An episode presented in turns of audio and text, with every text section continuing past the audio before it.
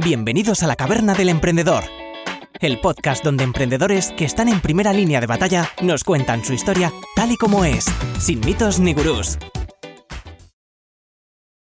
Hola, buenas tardes a todos y bienvenidos de nuevo a la Caverna del Emprendedor. Mi nombre es Alberto Bordejé y conmigo tenemos aquí a Pablo Franco. ¿Qué tal, Pablo? ¿Cómo estás? Alberto, tío, pues muy bien, muy bien. Con la curiosidad en picos altos hoy.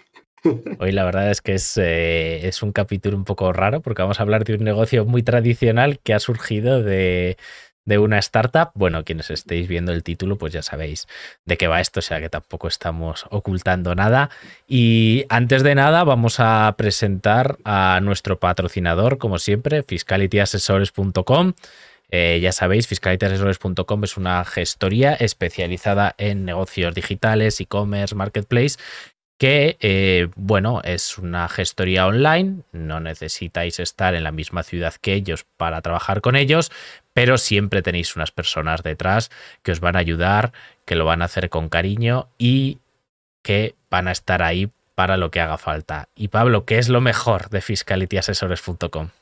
Bueno, lo mejor, eh, varias de las cosas que has dicho, y es que hay personas detrás de tantísima tecnología, que eso siempre está guay porque ayuda mucho a agilizar todo y a comprender a quién hay al otro lado, pero bueno, hay otra parte que es la de la Money Money, que es que si vais de parte de Zebra o de parte de la caverna del emprendedor, decís, hey, que vengo de parte de estos chalaos. Pues bueno, la primera consulta es gratuita, eso, siempre dejando por delante bien Zebra o bien la caverna para que primero os conozcáis y luego decidáis si podéis tener un futuro juntos y unidos en ese proyecto empresarial que lleváis entre manos. Pues muchas gracias, Pablo, por esta buena presentación. Muchas gracias, fiscalityasesores.com, eh, por patrocinarnos esta temporada. Y también muchas gracias al invitado de hoy, Ismael Galeana, que lo conocemos bien en este podcast. Quítate esos aperos que tienes ahí puestos para que no te veamos, anda. Está majo hoy, ¿eh? Está muy majo. ¿Qué pasa?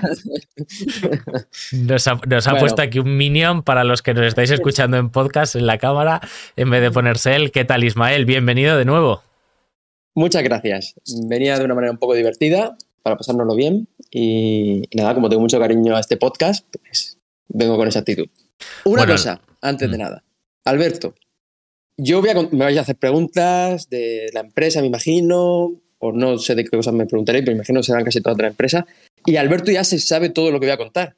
Entonces, te voy a pedir una cosa, que te hagas el sorprendido. Lo haré. Lo haré. pues ya está. Dicho esto, yo estoy tranquilo. Yo he de deciros una cosa, yo me siento como cuando como cuando vas con tu nueva novia a cenar y aparece aquí la ex, ¿no? Es un poco lo mismo, ¿no?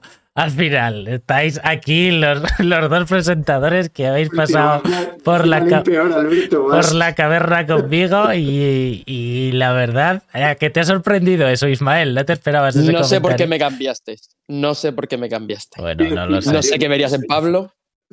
Bueno, yo que sé, hay gente que cambia un Ferrari por un Twingo, pues oye, que le vamos a. El pelo rubio, a lo mejor. El pelo rubio. El pelo rubio. bueno, vamos, vamos al lío. O sea, ¿por qué estamos aquí? Pues bueno, básicamente porque yo quería que volviese Ismael a contarnos una historieta del último año, la razón por la que él no tenía tiempo para seguir viniendo a la caverna todos los días.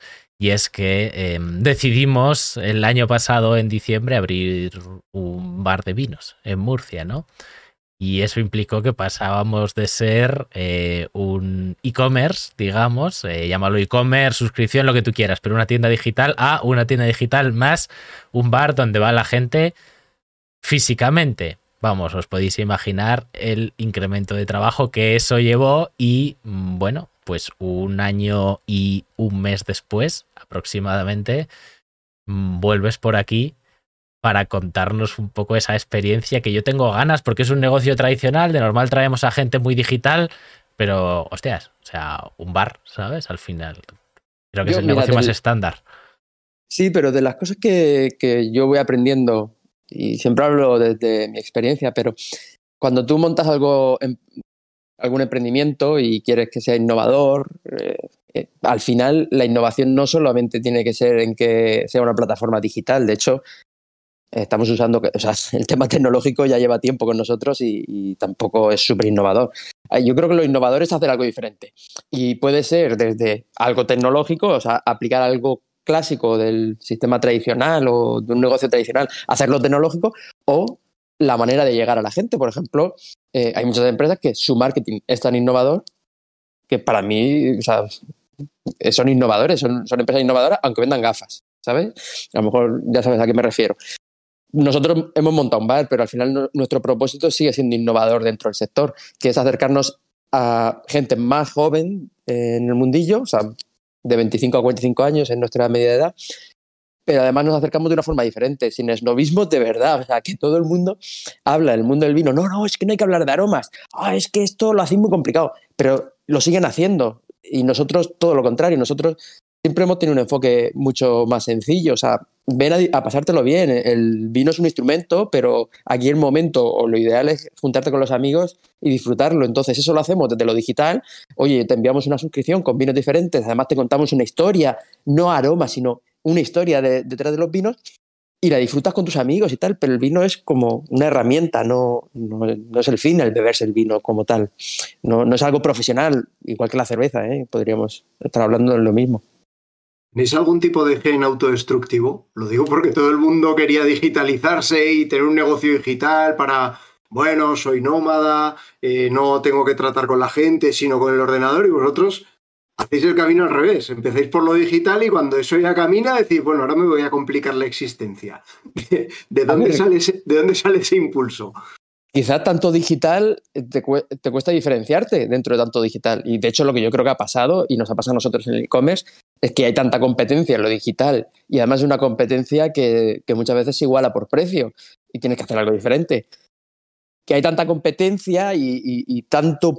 Es verdad que hay mucho público, pero también hay muchas más empresas a las que llegar. Un bar tiene una zona de localización y, y compites contra los que hay cerca, pero competir contra toda España o contra todo el mundo es que hay mucha gente también jugando contra ti y hay gente con más dinero.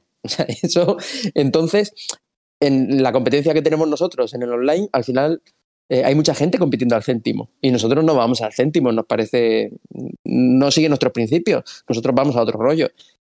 Entonces, al final, eh, el irnos al estar en, el físico, o sea, nosotros hemos dado cuenta que es mucho más eficiente tener las dos cosas a la vez, porque de verdad creo que el físico gana muchísimo con el online y al revés. Entonces, tener las dos cosas y ser de los primeros en hacerlo eh, va mucho más fuerte. Y por eso hemos apostado por eso. Y además, eh, yo creo que hemos romantizado un poco todo el tema del, del online, del e-commerce. Bueno, tú, Pablo, ya, ya has tenido experiencias aquí, ¿no? Pero yo me acuerdo en la pandemia cuando estaban creándose creando subvenciones y cosas para que tiendas de barrio eh, montasen sus e-commerce y, ostras, la verdad es que eso es pegarte un tiro en el pie porque el problema principal del e-commerce es que estás a un clic de la competencia. ¿Qué quiere decir que estás a un clic de la competencia? Tú cuando entras a una tienda, esa persona eh, normalmente es pues porque vive cerca o porque ha ido hasta ese centro comercial, entra dentro, te da vergüenza decir que no y por 5 céntimos de diferencia, por un euro, por dos o por 5 euros, no te vas a la tienda de al lado. O sea, simplemente, oye, pues esta me trata mejor, esta tal, esta tal. En cambio, en el online te metes Google Shopping y comparas las 20 tiendas y al final, con tal de que tengan eh, servicio de atención al cliente estándar, que la mayoría lo tienen. Bueno, y una Carrefour, otra el corte inglés. Entonces, estás compitiendo contra eso. Claro, estás compitiendo contra eso. Y entonces, al final, realmente es una. Es lo que en economía se dice la competencia perfecta, ¿no? Eso sí que es competencia perfecta, de verdad. Entonces, ¿qué parte es la que se lleva el dinero? Pues básicamente los únicos que ganan con e-commerce no diferenciado, salvo que tú tengas tu marca o algo así, son los que tienen algún tipo de monopolio, llámese Facebook, llámese eh, Google, los que venden básicamente los anuncios. Yo creo que son los que ganan. Todos los demás, el precio tiende hacia abajo, hacia abajo, hacia abajo, hasta que ya hasta que ya el coste variable de proveer ese, ese producto, digamos, es igual a lo que le puedes sacar. Entonces, eh, Bueno, pues es un negocio muy complicado, por eso la gente empieza a hacerse marcas propias, por eso la gente se baja al offline, pero bueno, yo creo que es algo muy similar a lo que están pasando con, con las dark kitchens y todo esto, ¿no? Restaurantes que no son restaurantes que, que tienen que pasar al final por Globo o por Just Eat y que son los que se quedan en el margen y no son rentables. Entonces, eh, nosotros tiramos un poco por ahí, porque el e-commerce competía a lo bestia, es competencia salvaje. Pero además hay que, hay que añadir algo que yo noto, ¿no? Que como sociedad estamos como yendo, no hacia atrás en retroceso de tecnológico ni nada de eso, sino en costumbres, ¿no? En hay una tendencia que va a volver un poco hacia lo de antes. Y con esto quiero decir, por ejemplo, cómo ha habido un éxodo hacia las ciudades y ahora al contrario. O sea, hay mucha gente que se está yendo a pueblos porque puede teletrabajar y está mejor viviendo en el campo, porque a lo mejor no, no está respirando la contaminación. Pero es que también estamos agradeciendo mucho ir al restaurante. De hecho, estas navidades ha sido una locura en la hostelería. ¿Por qué? Porque nos han prohibido mucho tiempo estar en, un restaurante y ahora nos apetece estar con la gente en un sitio aprovechando que alguien te cocine, y que te dé buena comida. Y eso está volviendo, o sea, lo que es la experiencia física. De hecho, hay, no, no, todas las tiendas. Obviamente, Amazon se ha comido mucho comercio pequeño, pero sí que eh, hay nuevos negocios que solamente tienen sentido en lo físico. Desde un escape room, que se me ocurre ahora, o clínicas, o que siempre hay una alternativa digital, pero estamos volviendo un poco a esa parte de, de, lo físico y pues irnos de las ciudades, no todas, eso está siendo más lento de lo que yo me esperaba, la verdad, pero pero bueno, son tendencias y, estamos volviendo a hacer cosas como la del pasado, ¿no? Nos falta ya que venga el lechero a traernos la leche, pero sí que estamos comprando mucho de kilómetro cero, de todo eso se está valorando mucho. Yo te pregunto, Ismael, y te haré la, la pregunta en el sentido inverso después. ¿Qué os ha aportado al negocio digital el tener un espacio físico también abierto al público? Mira, por un lado, hemos crecido en el online desde que abrimos eh, la tienda física. Pero, y ya no solo eh, la tienda física está en Murcia, pero no solamente en Murcia, sino que no sé si ha sido por un tema de, que hemos llegado a más gente, pero hay más gente de fuera comprándonos también. No sé si porque le hemos dado seguridad, no, sé, no sabría darte una explicación porque no le he ido preguntando a la gente, pero sí que ha pasado. No ha, no ha sido una locura, pero ha pasado. Y luego, ¿qué, ¿qué, ocurre también con el tema de stock? al final nosotros compramos vino, pero el vino en el online hay veces que se vende y hay veces que no. Y muchas veces tiene que ver con la etiqueta, porque compramos por, eh, por etiqueta. Y a lo mejor si la etiqueta no es muy bonita y el vino está espectacular, no lo compra. En cambio, tú ese mismo vino que no lo vendes por la tienda online, lo llevas al bar, lo recomienda a los camareros y ese vino se lo toma. Y lo prueban, y nos ha pasado con varios vinos, y son un éxito total. Y en el online no hemos vendido ni una botella, o una botella. O sea que al final el tener las dos cosas complementa mucho. Sería una de las cosas que, que puede aportar, además de traer clientes. Pero yo creo que es la que más notamos a día de hoy. ¿eh? No notamos mucho, por ejemplo, recogida en tienda, o sea, pedidos que hagan en, en la web y que luego vayan a recoger el bar. Eso han pasado muy pocos. Ha pasado, pero muy pocos. Eso no creo que sea determinante. Yo creo que han sido sobre todo esas dos otras cosas. Luego, ¿Y en además... el físico el haber tenido el negocio online? Tener ese respaldo o esa presencia en la web? Eh, también lo he notado. De hecho, hay suscriptores de, de, la experiencia nuestra que luego repiten algún vino y van al, al, físico, porque además en el mundo del vino, ponerle la cara a la persona que te está vendiendo el vino es bastante determinante. No, quizás cuando tú compres eh, un yogur mm, te da igual quién te lo esté vendiendo, pero en el mundo del vino es que no es, un no, no, es una bebida como tal, o sea, es que hay una parte cultural muy fuerte y, y, y, se crean conversaciones con el que te vende el vino, con... entonces, de hecho nosotros estamos intentando extrapolar esa experiencia que hemos aprendido en el bar al online, de intentar ser mucho más cercano y contar historias que me pasan en el bar o historias que yo cuento a la gente del bar alguna vez que voy, intentar contarlas, y de hecho es lo que estamos haciendo por mail, intentar contarla para ser mucho más cercano. De hecho, nuestro marketing va por ahí ahora, es ser mucho más cercano y contar quiénes somos, dar la cara, hacer vídeos míos contándote la vida. Y eso la gente lo está apreciando mucho más que, que lo que es el concepto de empresa. Quieren saber un poco lo que hay detrás. No sé si he contestado muy bien a la pregunta. porque... Sí, sí, sí, sí, muy bien, muy bien. Además coincido en algunas cosas, pero fíjate, te hago una anotación. El yogur también les interesa saber quién lo ha hecho. Estamos en un momento que coincide con algo que has comentado también, del producto de cercanía, pero cercanía, fíjate, en el sentido en el que lo decías tú ahora, ¿no? No igual cercanía geográfica, no se le da tanta importancia, o yo no lo veo así, como a la cercanía de saber con cara y ojos quién es el que lo ha hecho y quién es el que te lo está vendiendo. Al final yo sí me tengo que distinguir de Amazon, de Carrefour, no, la única manera que tengo, o sea, por precio nunca va a poder ser, por volumen de compra tampoco, pero sí por lo que yo te puedo transmitir de persona a persona. ese factor emocional que yo puedo añadir, eso no lo tienen ellos. Y eso sí que me distingue. Además de poder cambiar el modelo de negocio rápidamente, ellos no pueden hacerlo. Ese tipo de cosas que hemos tardado quizás tiempo en darnos cuenta, pues ahora son las que más estamos explotando. Qué bueno. Bueno, otra, mm, otra cosa es, eh, Ismael, ¿cuáles son los cambios de tener un negocio online que más o menos, bueno, pues ya está, tienes una oficinita pequeña con un almacén, te entran los pedidos, mm, por la tarde tranquilamente los preparas y los mandas y si no al día siguiente por la mañana, eh, pasa alguna cosa, pero bueno, o sea, es todo online, a, oye, eh, no está abierto el bar, oye, se ha roto la cerradura, oye, el aire acondicionado no funciona, oye, el camarero no viene, oye, alguien ha roto el váter porque iba a traca y, se, lo ha reventado, cosas que han pasado, no, oye, alguien se ha meado en una botella vacía del baño, oye, em, ¿cómo cambia como jefe? Por eso, por eso os decía yo lo del masoquismo, de, con, lo estructuradito que está todo en el online, ¿no? Y de repente te metes ahí en, el, en la marabunta de la hostelería. Yo sinceramente no pienso que nada esté estructurado. O sea, tú lo que pasa es que tú entras a una cosa que es totalmente diferente aunque tenga ese hilo conductor del vino, y nosotros nos metimos en una cosa sin saber, pero bueno, yo llevo metiéndome desde que monté la empresa en cosas sin saber mucho tiempo, o sea, quiero decir, eh, yo no sabía montar una empresa y estoy, eh, no sabía montar una tienda online y, está montada, y, un bar, pues tampoco tenía ni idea. Es verdad que nos dejamos aconsejar por gente que sí que sabía mucho, pero no sabíamos, fuimos atrevidos y, eso es bueno.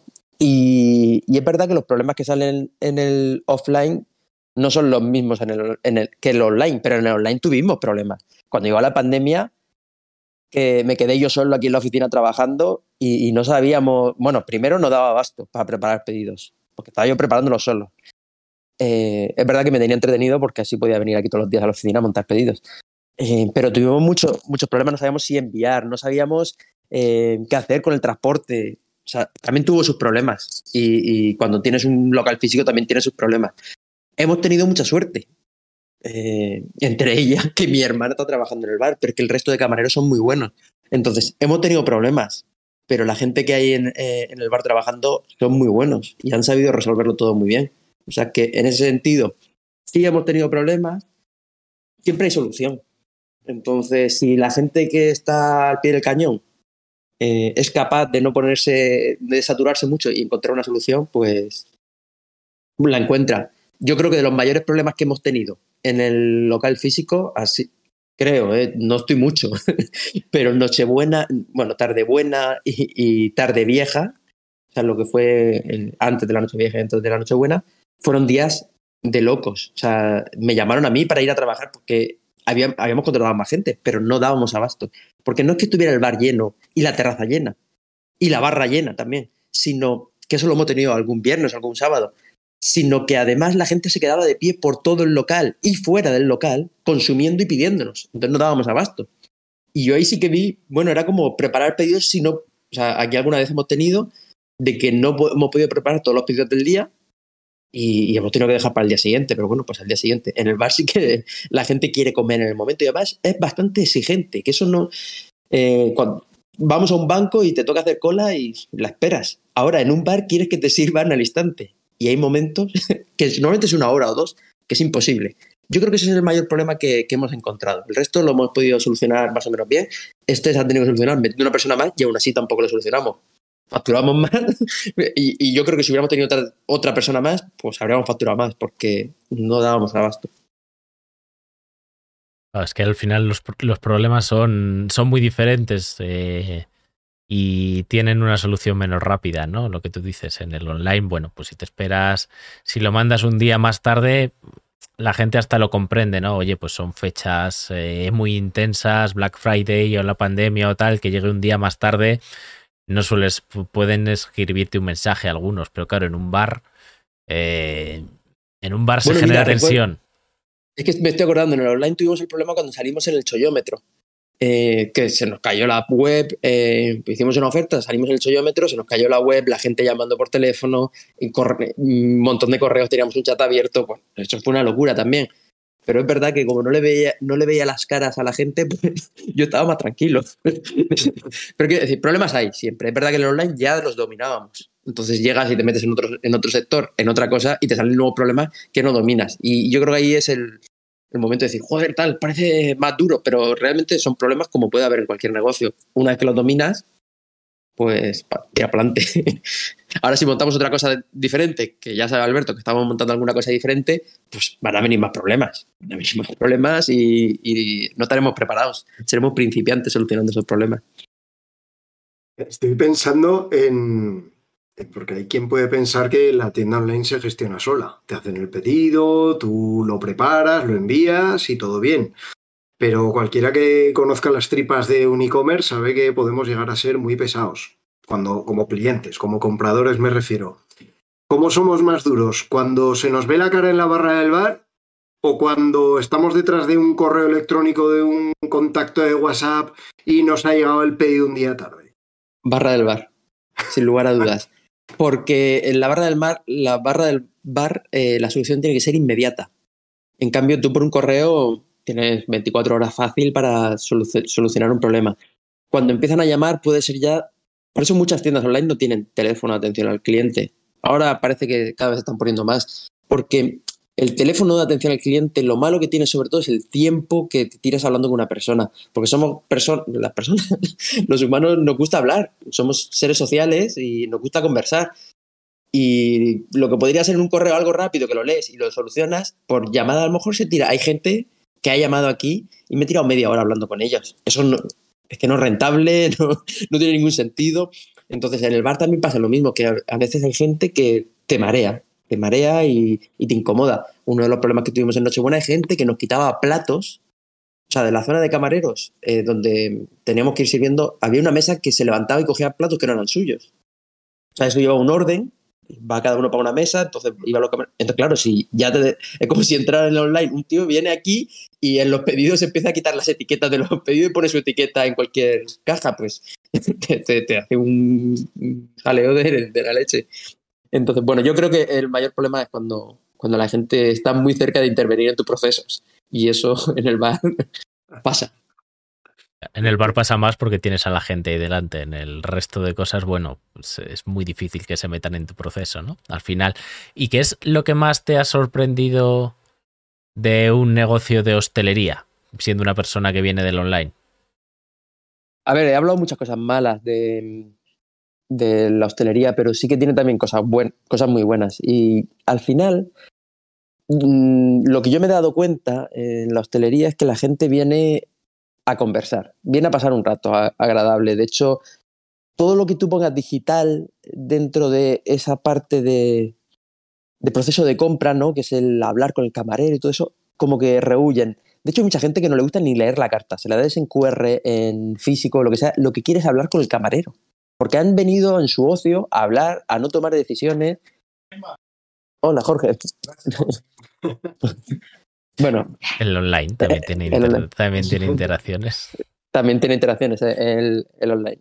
Eh, bueno, lo que decía, que al, final eh, esa gente viene por una experiencia. Y, la pregunta era. Ya no me acuerdo. ¿Qué es lo que más te ha sorprendido? ¿Qué es lo que más me ha sorprendido? Pues yo creo que eso, que que hay un contacto muy directo con el, que compra y, bueno, pues puedes conocer mejor el negocio. También es verdad que en el online eh, cada vez estamos consiguiendo más eso. O sea, cada vez más gente nos escribe, tenemos conversaciones con ellos. Pero, y ahí te digo donde más me sorprende, y esto, no, lo, no, lo, decía yo, lo, decía una empresaria de aquí de Murcia, decía, yo es que cuando entran a mi tienda física, es muy difícil que no se lleven algo. En cambio, en el online, yo veo que entran miles de personas y miles de personas salen sin comprar. y 999 o 990 salen sin comprar. ¿Qué está pasando ahí? Pues en el físico lo bueno es que cada persona que entra tiene una probabilidad súper alta de terminar comprando. Otra cosa que me ha sorprendido mucho son los márgenes. Los márgenes con los que se trabaja en, en el físico suelen ser más altos. Hombre, eso más que, más que sorprenderte, lo sabíamos antes de montarlo. Ya, ya lo sabíamos, sí. lo que, ya lo sabíamos lo que te ha sorprendido es ver el dinero, ¿no? Cómo se queda. Quizás me ha sorprendido lo bajo que son en el online y la, la, el volumen que tienes que mover para sacar algo de dinero. De hecho, esto lo habla con muchas tiendas de, de, vinos en las que me cuentan su facturación y sus márgenes. Y digo, madre mía, si yo vendiese todo eso, sí, yo sí, porque a lo mejor tengo más margen que ellos, o yo sacaría más dinero, pero claro, hay algunas que trabajan a precio, tienen que vender millones claro, es que... para sacar unos miles de euros. Y dicen, madre mía. Es que fíjate, si nosotros con un modelo diferente de suscripción, eh, vinos especiales, buscando vinos, consigues en casa del cliente en el online, vamos a poner un ejemplo, pero aproximadamente un 20% de margen en casa del cliente. Es que claro, estas marcas que van y que, tiran los precios, que igual se están quedando con un 5%. En el offline, por menos de un 60-70 de margen, no, no, no vendes, ¿vale? O sea, decir, va, ostras, entonces, ¿por qué no todo el mundo se monta un bar? Bueno, pues porque también tiene su truco, ¿no? Quiero decir, al final el problema del online es que primero te tienes que gastar eh, 70, 100 mil euros en montar el espacio físico, luego tienes que tener dos trabajadores, o sea, tienes un montón de costes fijos, entonces, ¿qué pasa? Es muy fácil montar un e-commerce porque no tiene costes fijos, pero claro, luego igual vendes 100 mil euros y te quedan 5 mil para pagar tu sueldo, tu oficina, tu almacén y dices, ¿qué mierda he hecho? En cambio, en un, en un bar o en un negocio físico, si vendes 100 esos mismos 100.000 euros, que igual es más difícil, no lo sé, bueno, no tiene por qué. Claro, te quedan 70.000 para pagar a los trabajadores, el local, todo el espacio. Entonces, entre que estés por debajo de los costes fijos es mucho más peligroso a un sitio físico. Pero claro, luego en cuanto ya superas ese umbral de ventas, es mucho más rentable. Correcto. Vamos, totalmente de acuerdo. O sea, el, el... Sí, perdóname, perdóname. Sigue, sigue, sigue. No, que yo recuerdo un poco al hilo de lo que decía Alberto de, de márgenes, que cuando nosotros tuvimos la, el comercio electrónico de calzado de básquet, había una página web en Alemania. Alemania tenía en aquel momento, ahora no sé cómo está porque perdí el hilo de aquello y ya no me interesó más, pero si nosotros teníamos el 21% de IVA, ellos tenían el 19%. Entonces estaban consiguiendo ganar cuota de mercado en España gracias a ese 2% del producto que ellos simplemente cogían y enviaban desde Alemania. Ni siquiera tenían sede en España y con ese 2% jugaban. Sus márgenes eran para cualquier negocio de una persona normal o de una pyme. Era absurdo, era el intercambio continuo de dinero, pero claro, en grandes volúmenes de mercancía que al final generaban una facturación enorme y sobre todo que secaban el flujo de caja de toda la competencia. Claro, no es sostenible durante muchísimo tiempo, pero cuando consiguen quedarse solos, pues han logrado su meta, ¿no? Y se pueden permitir, pues ya incrementar un poco ese, ese margen de facturación que una pyme no puede de ninguna manera plantearse. Claro, pues que al final es una es una competencia perfecta, muy agresiva, es que es lo que comentábamos. Y fíjate si por un 2%, que un 2% quiere decir que tú lo estás vendiendo a 100 y él lo vende a 98. Bueno, ni eso, porque claro, es el 2% con, de IVA, ¿sabes? O sea, con, esos, con, con, esos dos, con esos comparadores que tú decías, con, con, Google Shopping, la gente se mete, compara precios y tú ves las zapatillas, las ves a 100 en un sitio y en otro las ves a 98 y no aprecias mayor diferencia, pues compras las de 98. Claro, claro, por eso compras las de 98, está claro. Porque no ves, ni, porque no ves ninguna diferencia. En cambio, claro. si tú estuvieses en una tienda, no te Ahí ibas no a salir de esa tienda para como irte. Se, como dices mal, no se escapan. Exacto. Ni, ni, por 2 euros ni por 5. Si te ibas a gastar 100 o 95, bueno, igual hay un 1% que sí que cambiaría, pero si te ha atendido bien el dependiente o la dependienta, ya está. No suele comparar precios, aunque, por ejemplo, nosotros si vas a la tienda física, si comparas precios son los mismos que la web, no, no lo subimos ni nada, pero el, el problema, yo creo que la clave está en, en esa parte emocional, en el que tú eh, con, contactas con el vendedor, mm, te cae bien o si te cae mal no le compras, pero si te cae bien, te cuenta un par de cosas y le compras. Porque como te sientes en deuda de, de haber visitado su sitio y no haberle comprado. Eh, quizá creo que esto también nos pasa más a los hombres. O sea, las mujeres sí que son más capaces de ir y decidir y tal. Creo que hay estudios sobre esto, pero el hombre, como me siento en deuda, le pago, le quiero pagar. No, no, no todo el mundo será así, pero que creo que hay algún estudio por ahí que lo decía, ya lo buscaremos. Ahí muy bien, Ismael, metiéndote en el barro sin tener ni idea de cuál es el estudio, si me gusta. ya, no, vamos, me, me vamos, a hacerte, vamos a hacerte un short de estos ahí sin fuera de contexto.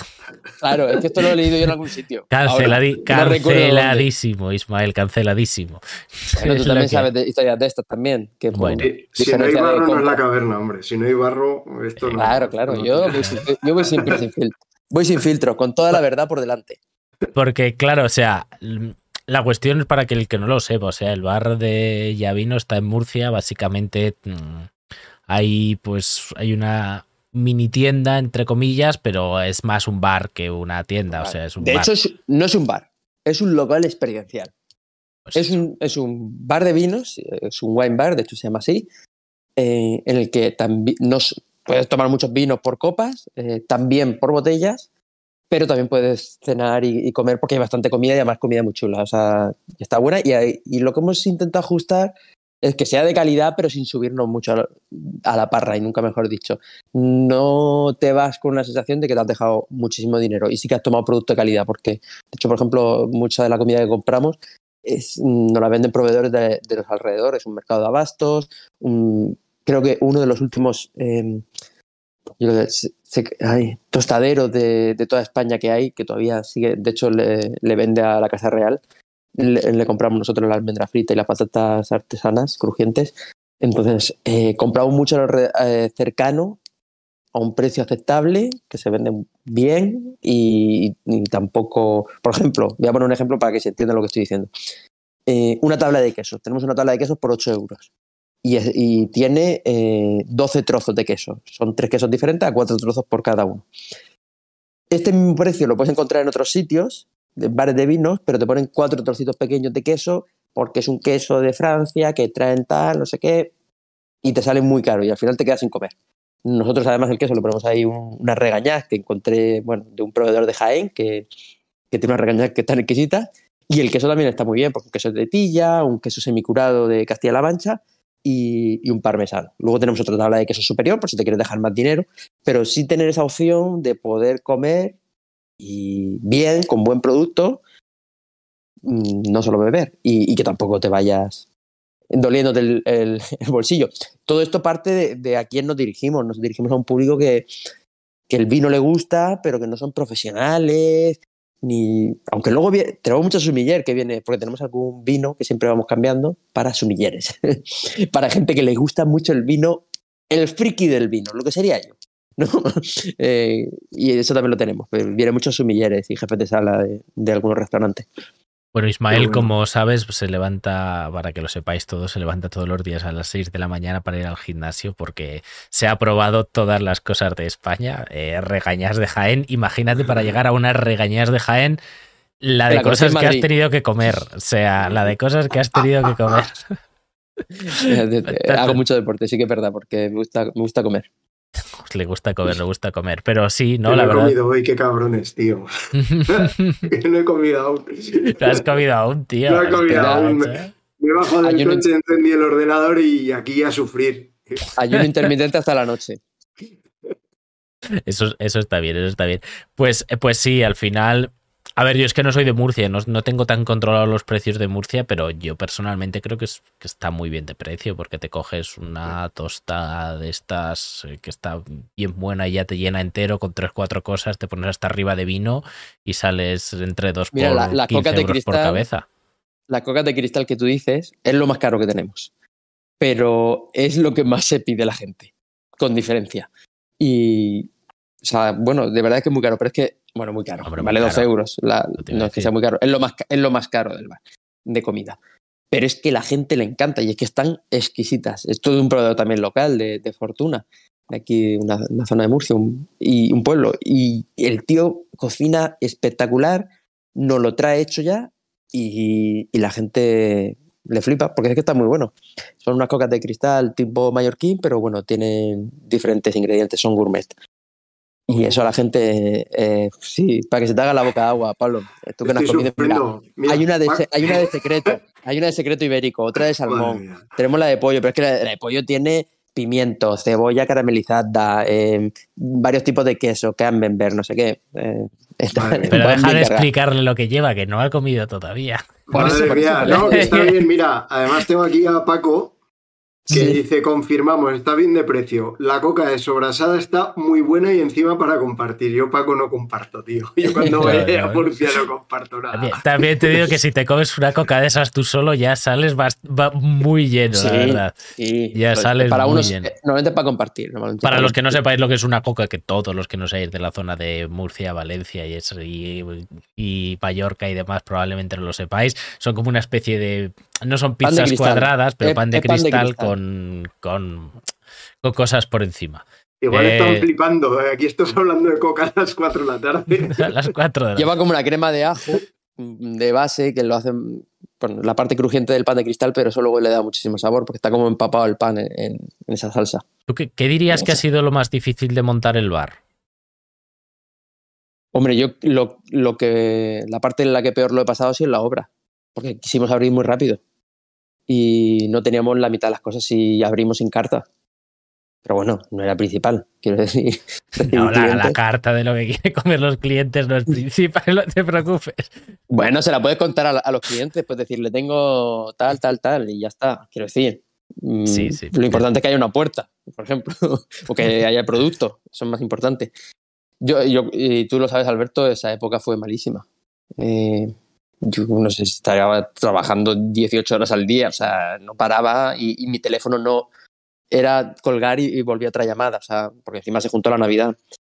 Eh, fue, yo creo que fue la peor época. Y ahora lo peor del bar, ¿qué sería lo peor? Em, no sabría decirte yo ahora mismo, porque el personal genial, la gente que tenemos allí muy, muy, muy bien. Em, no, no sabría decirte. Yo creo que los peores momentos en el bar ha sido Nochebuena, Nochevieja y, y cuando hicimos la obra. Esos han sido los peores momentos. De Nochebuena y Nochevieja, que tampoco está mal porque es cuando más pasta se gana. O sea que dentro, dentro del dolor de costillas. pues Buah, bueno. Sí, pero. Joder, es una patada buena, ¿eh? en las costillas. Mm, intentamos, de hecho, mejoramos mucho de, de lo que era tarde buena a tarde vieja, mejoramos mucho porque aplicamos nuevos procesos, nos organizamos en la hora de trabajar, éramos uno más, pero aún así. Mira, sí que tenemos una pega, nos falta almacenamiento porque hemos ido creciendo y mm, necesitamos más, más comida, más vino para almacenar y nos, se nos está quedando pequeño. Bueno, al Entonces, final, bueno, yo te diría, la nevera también se nos está quedando pequeña. Yo te diría que a mí hay dos cosas que me han sorprendido. Una es, eh, bueno, lo de la obra no me sorprendió nada. Yo sabía que iba a ser un infierno porque ya habíamos hecho unas cuantas y suele ser siempre un infierno y más cuando quieres ir súper rápido y te pones una fecha de inauguración. Suele, suele pasar, pero es que si no, no se acaba nunca y al final acabas eh, pagando mensualidades sin tener las obras acabadas.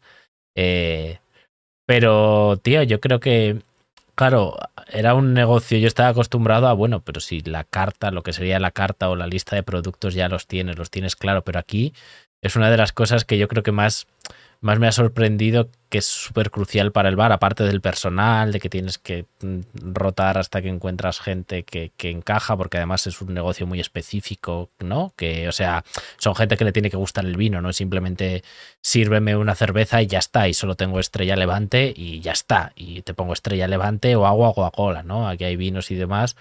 Pero lo de la carta a mí me ha sorprendido porque, claro, es tu producto al final, ¿no? Y tienes que dar, sobre todo a la comida, ¿no? Y tienes que darle 27.000 vueltas. Bueno, el vino también, ¿eh? Y el vino. Pero yo tengo como, bueno, es la, la manera de hacerme yo una carta de vinos, es decir, pues hay diferentes estilos de vino, pues de cada estilo pongo un vino y eso se van rotando. Entonces, si se agota un vino, por ejemplo, el blanco afrutado, pues, pues cambias el blanco afrutado. Y el blanco complicado, yo lo tengo, bueno, tengo así. eh, el blanco, el complicado es el de los frikis. El blanco de los frikis, pues ha acabado, pues hay que poner uno de esa misma categoría. Claro, y luego pero- además tienen que coincidir en rango de precios. O sea, tienes que tener diferentes precios. Luego también. Claro, Pero pero bueno, la, no no carta de vinos, o sea, yo creo que al final, a ver, son, son vinos que tú ya te conoces a todas las bodegas de España, o sea, creo que tendrás en el teléfono todas las bodegas de España, entonces, si ya te no, conoces, Debo tener la mitad y ya, y ya serán unas 2000. pues eso, quiero decirte que al final, bueno, con la mitad de las bodegas ya puedes hacer eso, pero claro, lanzar desde cero y en un sitio sin salida de humos, el montar una carta de comidas, eh, ojo, Eh, sí, así Ha complica también. Y además con una cocina minúscula que tenemos. O sea, al final todo lo que tenemos que preparar tiene que, que prepararse rápido. Tenemos algunas tapas que tardan más y eso incomoda mucho. De hecho, en, en Nochevieja algunas dejaron de salir en algún momento dado porque es que ya tenemos hasta hamburguesa. O sea, aquí ya tenemos de todo. Ahora hemos sacado la hamburguesa y ya vino. es Y que- claro, cada ingrediente de la hamburguesa viene de un proveedor. Porque encima no. Bueno, yo soy muy delicado para el tema de la comida y la bebida. mm, Y lo, lo pueden decir los camareros allí, que yo soy muy delicado. De hecho, yo, voy, yo soy un buen cliente del bar. Voy mucho, pero cada vez voy menos porque lo paso muy mal, porque yo estoy muy atento a todo, o sea, mm, de que todo salga bien. De hecho, hay un- una anécdota que yo estaba pues yo es que había ido con mis amigos, estaba por ahí y de repente me fijé en, una copa de vino que tenía era un vino blanco más oscuro de lo habitual. Y digo, no tiene, en carta no hay ningún vino de, de ese color. Ese vino está pasado. Se lo han puesto pasado, tal, yo dándole vueltas, qué vino le habrán puesto, cómo estará, pues se lo estaba bebiendo. Y cuando se fueron, la pareja, era una pareja, le pregunta a mi hermana que estaba ahí, oye, ¿qué, vino le habéis puesto esa? per-?" Y me dice, pues no lo sé, espérate que no lo he puesto yo. Buscan al camarero. ¿Quién le ha puesto tal? Yo. Pregúntale qué vino ha puesto. Y se me acerca mi hermana y me dice, oye, que no era vino, que era cerveza. Y digo, ah, vale. Pues así estoy yo a todo. O sea, fijándome a en que todo esté al milímetro. Y, También y- te digo una cosa, macho. Eso ya fijarte cualquier cosa, o sea, confu- confundir vino con cerveza, eso ya. Bueno, la cerveza que verdad. llevaba mucho tiempo ya no tenía espuma y se la habían servido en la copa, porque la chica y no, no estaba ni el botellín, quedaba poco. Y claro, era un color muy oscuro, muy ámbar, y no tenemos ningún vino así. Bueno, Muy, muy ámbar, era cerveza ámbar.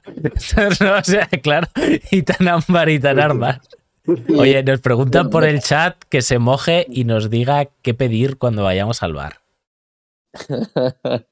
Eh, depende, depende de la hora. A ver, las cocas de cristal hay que probarlas. Y yo mi recomendación es que en, en cuanto a vinos, que te dejes aconsejar por los camareros, porque una cosa que, que aprenden todos los que van entrando es a identificarte qué tipo de cliente eres y qué tipo de vinos crees que te van a gustar. Y suelen acertar bastante. Igual que yo también acierto, no, no que es 100%, pero casi siempre acierto porque más o menos los tengo categorizados a la gente en qué perfil caben y sé qué vinos le van a gustar más y cuáles menos. Luego tú le puedes proponer dos, tres, para luego hay otros que elijan ellos. Entonces, en los vinos, dejarte recomendar y comida, pues hay que empezar con unos aperitivos, una salchicha seca con almendra, que a mí me gusta mucho para empezar. Eh, luego te puedes pedir la tosta de rechupete de nuestro amigo Alfonso, que nos la diseñó él. Y luego, pues una hamburguesa o una coca. Yo creo que la coca está más buena. Creo que es lo mejor que tenemos. Qué bueno. Has apuntado antes, bueno, hemos llegado a ese punto por varios sitios, pero me gustaría que profundizaras un poco porque eh, ¿qué os habéis llevado al online para hacer ese trato más cercano que habéis aprendido en el contacto de tú a tú en el espacio físico? ¿De qué manera, con cosas prácticas o con ejemplos si puede ser, ese aprendizaje que os habéis llevado de la barra del bar, lo estáis pudiendo o lo estáis llevando a vuestro cliente de, de la tienda online? Pues mira, le hemos dado una vuelta total a- al online, eh, al marketing online. Esto fue, la estrategia nos ayudó mucho Juanan, eh, de la Mina Studio, que nos hizo la web y todo esto. Y a partir de septiembre, la estrategia fue, y está mal que yo lo diga, pero poner más mi cara. Eh, yo hacer muchos más vídeos. Yo no, y Alberto te lo puede decir, yo no quería hacer vídeos de ningún tipo. Yo no quería salir en Instagram, no quería firmar los correos con mi nombre. Mm, No sé muy bien por qué, porque, por, porque soy vergonzoso, aunque no lo parezca, era más vergonzoso antes, era más tímido y no quería aparecer. No, sé, no quería estar más en el anonimato. Ahora me da cuenta que hay tanta gente que al final tú importas poco. Yo importo poco para poca gente. Entonces, ¿qué hemos hecho? Desde septiembre que los correos los escribo yo, todos. De hecho, yo contesto a todos los clientes por redes sociales y por. De hecho, ahora me lleva muchísimo tiempo eso, pero. Y por correo, les contesto yo a todos. Y cuento historias, cuento historias que me, que me pasan, cuento cosas muy personales, eh, súper personales, ¿no? Pero eh, pongo como si te las contara a ti ahora mismo. Y te recomiendo un vino como si te lo recomendara. Si ahora cerramos el stream este y, yo te cuento a ti qué vino me, me, pido mañana. Te lo cuento así. Y el decirlo con esa naturalidad y como soy, pues hay gente que no le gusta y hay otras que sí, y me siguen. Y cada vez nos siguen más. Además, se pueden apuntar al curso y el curso soy yo explicando el mundo del vino. Y entonces, ya la gente compra Ismael de Yavino. De hecho, así es como están firmados todos los correos. Y me escriben y me cuentan sus experiencias y yo esas experiencias muchas veces las utilizo para escribir un correo. Porque a mí se me acaban los temas también. Eh, una tontería, pero perdí, eh, pues llevando unos vinos al bar, perdí el, carrito y, toda una experiencia de, vinos. Porque salí con prisa, porque hay un horario para aparcar en, frente del bar, me, me, estaba pasando por minutos, salí con. aproveché para sacarle una cosa de la basura, o sea, de sacarle basura al contenedor y se me olvidó el carrito y, la caja justo en la furgoneta detrás. y salí con la furgoneta. y lo dejé ahí en mitad de la carretera. Eh, entonces, mm, cuando ya estaba llegando a mi casa, digo, le llamo a mi hermana, oye, em, que, mira a ver si, está en la calle. Habían pasado cinco minutos, pero mira a ver si está en la calle, pero creo que me he dejado una caja y el carrito. Yo me dolía más casi el carrito, porque vinos tenemos muchos, pero carritos tenemos dos. Y digo, joder, qué, putada, ¿no? Y, salió y no estaba. Y digo, bueno, pues yo qué sé, de un mal voy a sacar una oportunidad, voy a escribir un correo sobre eso. Y luego ese correo funcionó muy bien, porque bueno, contaba cómo lo había perdido. Pero es que después eh, no lo devolvieron porque lo habían cogido un comercio cercano, una floristería, y no se habían dado cuenta que eran de Yavino, que lo ponían en la caja, pero cuando se dieron cuenta no lo trajeron. Y entonces volví a escribir otro correo diciendo cómo lo había recuperado y sorteando y diciendo que iba a sortear ese, esa caja de vinos. El carrito no, que eso sí que lo necesitaba. Entonces, mm, el, contarlo así tan natural, una historia, y esto no me decía Juana, dice, pues es que muchas veces tú me cuentas, hablábamos de la web, me cuentas una historia muy interesante sobre los vinos y tal, porque yo le tengo bastante pasión a este tema, entonces puedo contarte muchas cosas con bastante pasión y eso a la gente pues le gusta, le gusta leerlo y de hecho es que tenemos una tasa de apertura de correos del 60 y algo por ciento. O sea, que es muy, mucho para una newsletter.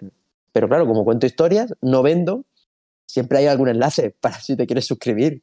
Y ahí la gente se suscribe. Pero no vendo. O sea, yo te cuento historias y no te, vendo de una forma más fresca, ¿sabes? No, no, no soy nada desesperado vendiéndote, porque, bueno, porque es la estrategia que hemos cogido. Y de momento nos está nos está yendo bien. Podría ir mejor, obviamente. Podrían comprar mucho más, sí. Pero, bueno, pues poquito a poquito. Yo creo que estoy generando una cierta confianza con los clientes y, al final eso es lo que yo aporto de valor o lo que yo me doy cuenta que aporto de valor. Ya no es pedir unos vinos como tal, es que yo te cuento una historia con cada uno de los vinos. Eso, claro, eso es, otra cosa. No, claro, y eso es lo que he llevado. Esa es la parte que he llevado. Claro, para, bueno, que es, aunque estábamos hablando del bar, es que al final es un poco diferente porque antes sí que es verdad que recibías al, principio, ¿no? Eh, cuatro botellitas pequeñas. Eh, joder, ahora con la nueva suscripción que tenemos, en vez de al mes cuatro botellitas pequeñas, pues te vienen seis botellas, eh, que ha subido bastante la calidad y te vienen al trimestre y además tú te grabas un vídeo de cada una que lo pones con un QR y explicas una historia de cada una de las botellas de vino que te vas a beber. y llevo una carta que te escribo, te escribo una carta bueno, escribo a todos la misma, obviamente, pero cuento una historia. O sea, yo al final cuento historias también con esa caja. La misma que cuento por email, pues bueno, algunas que solamente están en el online. entonces, la gente lo valora mucho. Estás comprando vino a bien de precio porque al final a nosotros también nos lo dejan bien de precio porque, ostras, les estás mandando a cientos de personas una botella para que la descubran, ¿no? De su nuevo vino y además lo estás haciendo con cariño y contando una historia de cada vino que le preguntas. Entonces, bueno, pues eso a nosotros nos ayuda y tú te llevas vino que en el supermercado yo creo que si lo comprases por separado, aunque no lo venden en el supermercado, no, pero en tiendas online, eh, si lo comprases por separado te saldría bastante más caro y te lo estás llevando además con cariño, con historia y con tal. Entonces, está chulo y además tienes el curso gratis, ¿no? O sea, primero para ver si te gusta. Sí, no, no, ya te digo. Y esto lo he traído, que es lo que me decía Pablo, del bar. De hecho, hay una anécdota que yo, bueno, alguna vez voy para allá a echar una mano, mm, cada vez por suerte es menos habitual, pero bueno, mañana tengo que ir, que mi hermana no puede ir por la noche, entonces voy a tener que echar una mano. Pero mm, me, y yo lo que quiero que lo hagan los camareros, al final los camareros quiero que tengan tiempo para hablar con el cliente y contarle las historias del opinión, aunque sea muy poco. También hay que ver qué tipo de cliente quiere más historia o menos. Pero en general todo el mundo le gusta que le cuenten las historias. Pero claro, cuando hay mucha gente, pues no puedes contar todas las historias tiene que ser un poco más rápido, tienes que estar sirviendo, que es la prioridad. Y entonces mi hermana me ha hecho alguna vez alguna bronca por, por quedarme hablando mucho con algún cliente cuando tenemos mucho trabajo. me ha dicho, venga, deja ya, de, de contar historias y a trabajar. Claro, pero es que yo ya me he metido en ese en esa espiral de contar la historia y al final yo le tengo bastante pasión al vino, entonces pues me gusta mucho hablar con los clientes sobre vino, tanto por mail como por eh, redes sociales, o sea, nosotros en redes sociales hemos crecido un montón ahora. Eh, teníamos 5.000 suscriptores en septiembre y desde que empecé a hacer estos vídeos tenemos 8.000 y pico ahora. Pero es que en TikTok hemos pasado de 11 a 20.000. O sea que... Y todo ha sido... No de 11.000, de, de 11. De, de, de 11, 11, personas. 11, seguidores. 11 personas que. Solo habíamos puesto un vídeo, ¿eh? habían 5 o 6 vídeos. Habían 5 o 6 vídeos. Pero, pero, pero no gustar. Bueno, yo qué sé, no le no habíamos dado cariño. Y al, es verdad que al probar vinos de supermercado, que eso también le gusta a la gente, y, bueno, y, tips que doy, muy cortitos, pues eso a la gente le, le ha gustado y, y, acercado. Entonces, resumiendo, como respuesta, ¿qué hemos cogido del físico al online? Esa cercanía. Y por suerte, a día de hoy, eso se valora mucho en el marketing. El marketing, yo, la percepción que tengo a la hora de vender, las empresas están siendo mucho más cercanas. Y eso está vendiendo más igual que antes era Facebook a, a, meterle billetes, pues ahora yo creo que es la cercanía y hablar. Y esto hay, hay empresas muy chulas que lo están haciendo, ¿eh? Em, empresas muy pequeñas, pero es que al final es lo que hay más. Sí, es que no sé a quién nos pasa, pero a mí yo ya estoy muy cansado. Sinceramente, yo de las tiendas que hacen promo, promo, promo, es que ya aunque tengas una promo, ya directamente no cobro porque siento que me vas a estafar el resto del año, excepto cuando compro la promo. Yo, yo por lo menos estoy muy cansado y cada vez me gusta más la estrategia esta de, oye, yo te voy a poner el precio más bajo que pueda todo el año. No me vengas con promo ni con historias. Este es el precio al que yo te puedo vender y ganar dinero. Ya está. ¿Me quieres? Bien. No, pues no pasa nada. Ya está. No sé, yo creo que es un poco la estrategia también que tenemos en Yavino, ¿no? Oye, a este, a este precio ganamos dinero, entonces eh, podemos tratarte con todo el cariño del mundo, no como, no como oye, me he gastado 10 euros en esta venta en marketing y con la promo de no sé qué te tengo que sacar tal y me queda un euro. No tenemos ya ofertas prácticamente. O sea, lo, tenemos algún vino que tiene un precio reducido porque queda poco y queremos terminar de quitarlo y alguna cosa así. Y luego descuentos especiales para los suscriptores pero ya no hay eh, lo que hacíamos antes. No sé cuánto por ciento de descuento, todo eso ya ha sido eliminado. La suscripción no tiene descuento, es el precio que hay y siempre es el mismo. Entonces, de hecho, lo que puede pasar es que suba, han subido todos los costes de todo. Entonces, bueno, de momento eso está ahí, es una carta que utilizaremos, pero los que estén suscritos mantendrán el precio. Nos preguntan, buenísimo. Nos preguntan por lo hemos hecho ya, ¿eh? Sí. Nos preguntan por el chat que si a las bodegas les suele gustar colaborar con Yavino o si no colaboran. Y sí, sí, de hecho nos escriben, me escriben muchas, también por Instagram y, bueno, por todos lados, por correo electrónico, porque quieren eh, aparecer porque les mola bastante el rollo que llevamos. O sea, esta comunicación que hemos cambiado, mm, quizás más personificada en mí, no, porque siempre hemos sido así gamberros, o sea, hemos sido un poco salir un poco de lo habitual, pero claro, ahora ven mi cara, o hemos ganado seguidores, no sé muy bien qué será, pero sí que les gusta, y les gusta llegar a más gente. Además de que le gusta mucho vender. A las bodegas le gusta vender en general. Entonces, si alguien vende, pues suelen contactar contigo. Pero las bodegas nos contactan más por el online que por el físico. Por el físico son distribuidores, pero no es la bodega en sí. La bodega que se enamora de lo que hacemos nosotros vienen normalmente por el online, por Instagram o algo así. Yo te voy a hacer trabajar un poco, Ismael.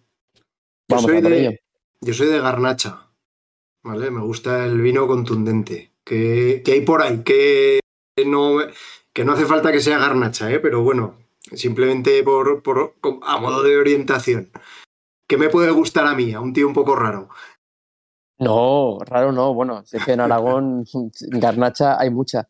Mira, como cosa que me viene así, fíjate, eh, hablas de garnacha y a mí me viene el proyecto de Vintae, tiene, ha cogido garnachas de diferentes zonas, se llama Proyecto Garnachas y ha hecho garnachas de diferentes sitios. Pues me parece interesante para comparar una misma garnacha hecha en diferentes sitios. Ah, qué bueno. Me voy a tomar nota. Me tenéis, me tenéis fastidiado porque ya estoy ahí, que si le doy a la suscripción, que si no. Estoy ahí con la página. Dale, dale. ya, me vas a decir otra cosa. no, no. Eh, tienes que estar seguro. Yo te recomiendo antes apuntarte al curso. Y el curso es teórico, teórico de vídeos. Y si te gusta el curso y quieres pasar la práctica, pues te apuntas a la suscripción. Pero eh, yo te recomiendo el curso. Si tienes dudas de la suscripción, apúntate al curso. Vendéis bien, ¿eh? Me vais a vender dos cosas en vez de una. Pues el curso es gratis. Ah, ah bueno, venga, pues entonces. Bien, hombre. Vale, vale, está bien, entonces. Eso es lo, que más me gusta vender, que es gratis. Eso, se vende fácil. Temporalmente, veremos. Mm, de hecho, tengo ganas de hacer la segunda parte ¿eh? del curso, que hay mucha gente. Tenemos más de 2.000 personas que se han apuntado al curso. Te digo pues más de 2.000 porque lo vi la semana pasada que eran 2.000 y algo. A lo mejor han sido más. Más o menos estamos consiguiendo 100 personas que se apuntan al curso al día. Pero ¿abren, ¿abren y ven los correos? Sí, sí, sí, sí. Sí, lo que no sé si ven los vídeos, pero los correos los abren. Bueno, a una tasa de conversión, por baja que sea, del 3-4% de los que acaben comprando, pues bueno, si tenéis 2.000, pues aún podéis poniéndole un buen precio. sacar, curso. Luego sacar, ahí, sacar ahí un buen extra, ¿eh? Tenemos más gente en la newsletter, más de, más de esos 2.000. Em, pero bueno, sí, más o menos se van apuntando unos 100 al día, por ahí, 50 a 100 al día, entre, yo creo que está por ahí el número. Pero mucha, mucha gente se está apuntando, ¿eh? Pero porque, bueno, pues le parece interesante. A ver, es un curso, honestamente, a los que nos estáis viendo que, que está hecho con mucho cariño, la verdad. Eh, y, dinero. y, o sea, y, que, y, que, es, sencillo y que, joder, y que es gratis, ¿sabes? O sea, y la única pega es que pues Ismael en los, en los, al final os pondrá un enlace de cada, de cada mail diciendo, oye, ¿por qué no te acercas a nuestra web? Y ahí en la web igual aparece un botón de compra y al final pues te apetecerá. Pues, eso puede pasar, todo eso puede pasar, pero no, no, eso puede ver el curso gratis. No. De hecho, eh, vamos a contarlo todo. El curso es gratuito a día de hoy porque no fuimos capaces de venderlo. vendimos un poco. y entonces, claro, como no... A ver, el curso yo calculo, y fue barato para la calidad técnica que tiene, pero nos costaría unos 700, 800 euros cada capítulo, por tiempo. Y valorando mi tiempo como una mierda. Hay 18, ¿no? Ahí Paco hizo un trabajo espectacular, vamos. Eh, hay un trabajo de edición muy bueno pero es que luego hay mucho trabajo de, que yo estuve dándole, o sea, el guion, elaborar el guion es lo que más tiempo me llevaba. Y tengo guiones para la segunda parte, porque el, curso son 18 capítulos. Quiero hacer una segunda parte porque hay muchos temas que me he dejado sin, sin tocar. Y tengo algunas cosas escritas. Pero eso lo tenéis que cobrar, por favor. Pues sí, eso intentamos, pero no hubo manera de que la gente pagase. Bueno, estáis, en un punto distinto, ¿no? En cuanto a, volumen, en cuanto a conocimiento. Puede en cuanto a conocimiento del público hacia vosotros realmente, o del modelo de negocio también, porque a veces la suscripción para ver series todo el mundo la contemplaba, ¿no? Pero, pero esto es una cosa algo distinta. Sí, no, de hecho nos ha escrito gente que ha hecho el máster de enología y está flipando con el curso esto es real, tengo los correos, ¿eh? De gente, mira, he hecho el máster, pero es que es, es la hostia el curso que habéis hecho, cómo está de condensado, de didáctico y de fácil de entender todo. Y, lo que creo que está bien, el resultado, para mí, lo, que es lo que buscaba, es que tú en un primer visionado, si no tienes ni idea, entiendes cosas. Pero si tú sabes, te quedas con muchas cosas que de primera vez no, no, no te suenan, pero que la segunda vez, o cuando ya sabes bastante de vino, aprendes también cosas. O sea, tiene como dos niveles camuflados. Es como las películas de Disney que, que los padres entienden una cosa y los hijos otra. O sea, porque es. Hay como siempre un doble significado o hay mucha más información que no se ve en la primera. Alberto, ¿te hemos perdido o qué? No, no me habéis perdido. Se ha apagado la cámara por algún tipo de razón. No sé si será. Yo acabo de pasar la tarjeta, ¿eh? 59.90 59, muy bien pagados. Fíjate, ya es, es, el, es, el, es, el, episodio que más rentable nos ha salido. Alberto, llámame a podcast. A ver si lo que nos ven se apunta algún otro más. Oye. Pues eso, muy bien. Oye, pero íbamos a hablar de bares, al final hemos acabado de hablando de suscripciones. Ismael, eh, sácanos ahí un titular de qué es lo que más te ha impresionado o lo que más te ha llamado la atención de tener un local físico. Eh, es que fue una pregunta difícil porque no sé lo que más me ha. Parece que, bueno, eh, no es eso, ¿eh? pero ya yo divago un poco.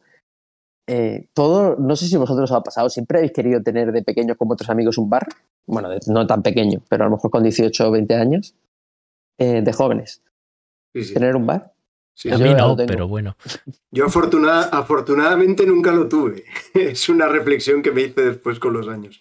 Afortunadamente nunca me, nunca me dio por ahí. Ahora a lo mejor me atrevería. Pero no, cuando, se me, cuando se me ocurrió la idea, yo creo que no era una buena idea yo creo que mucha gente, al final es un negocio que está muy, es muy visible para todo el mundo y que mucha gente lo ha visitado. Entonces, todo el mundo piensa que puede montar un bar. Mm. Y no sé, de jóvenes, yo me acuerdo de hablar con amigos, ah, pues montamos aquí un bar y a los cubatas y no sé cuánto, y los sirvo yo, tal. Claro, no, no, hacen ni números ni nada. De hecho, mucha gente monta bares y mucha gente se hunde porque el, el negocio de la hostelería, como cualquier otro negocio, es complicado y tienes que saber de qué te estás metiendo. Y bueno, pues yo me he metido sin conocimiento, es verdad que teníamos ya un respaldo económico para poder montarlo.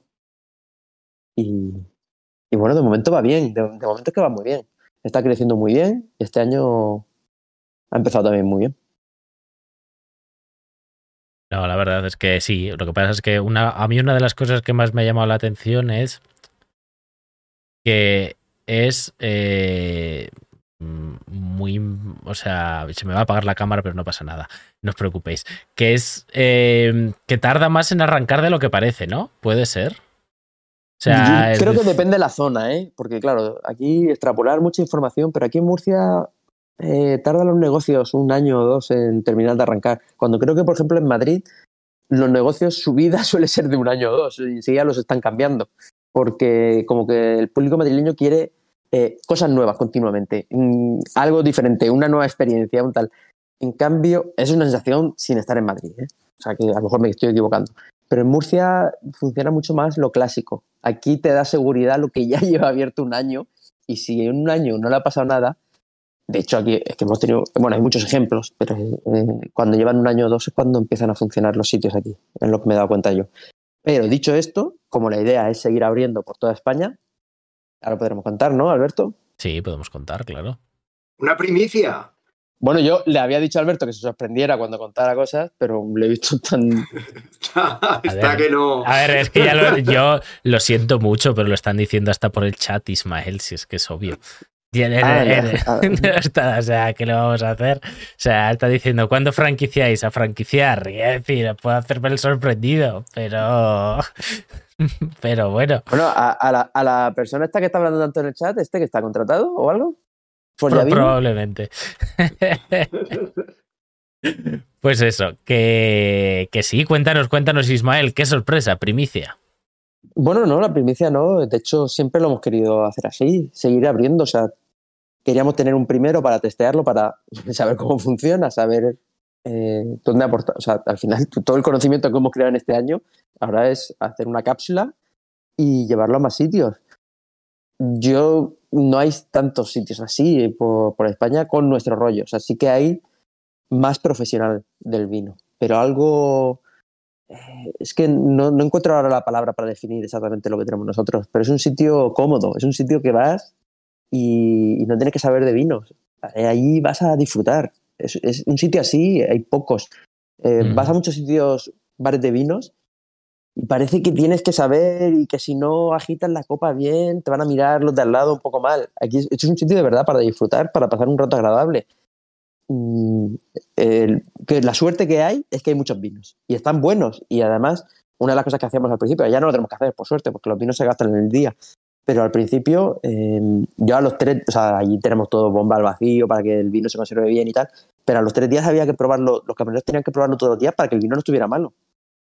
Eh, era súper importante que el vino estuviera bueno, porque yo me, me, ha pasado mucho, porque a mí me gusta el vino y vas a sitios, a, más a bares, porque en un restaurante normalmente está mejor, pero un bar y pides una copa de vino y el vino, encima yo, que es que detecto todos los defectos, pues el vino pues está quemado, o porque ha pasado mucho calor, o tiene corcho, o está vinagrado porque lleva mucho tiempo abierto. Ese tipo de cosas me ha pasado un montón y al tenía que tomarme una cerveza porque digo, mira, por lo o una Coca-Cola. Digo, pues esto viene en lata, es difícil que, se ponga mal, además que le dan más rotación.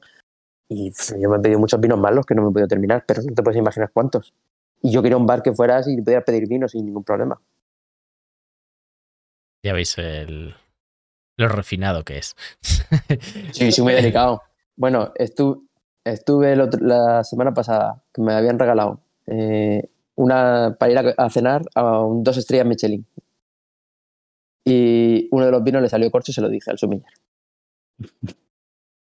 Bueno, pero entonces él lo sabría, o sea, decir, es algo Sí, sí, él lo detectó también, pero era muy ligero. Pero es que yo es que él lo, lo detecto, si es que lo detecto y, sé que eso hay que decirlo. Por eso lo dije. Luego está el que, se, el que se queja sin tener razón porque se cree sumiller y no lo es. ¿no? Eh, no hemos tenido mucho de eso, ¿eh? ¿eh? No hemos tenido mucho, por suerte no hemos tenido. Hay más de lo contrario, más gente que no se da cuenta.